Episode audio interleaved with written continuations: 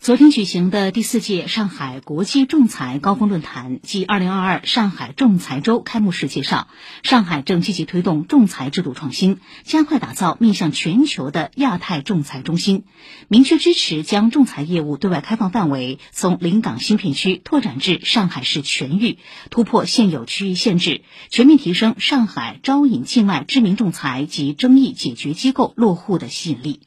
司法部副部长刘志强发表视频致辞，上海市副市长彭春雷出席论坛并致辞。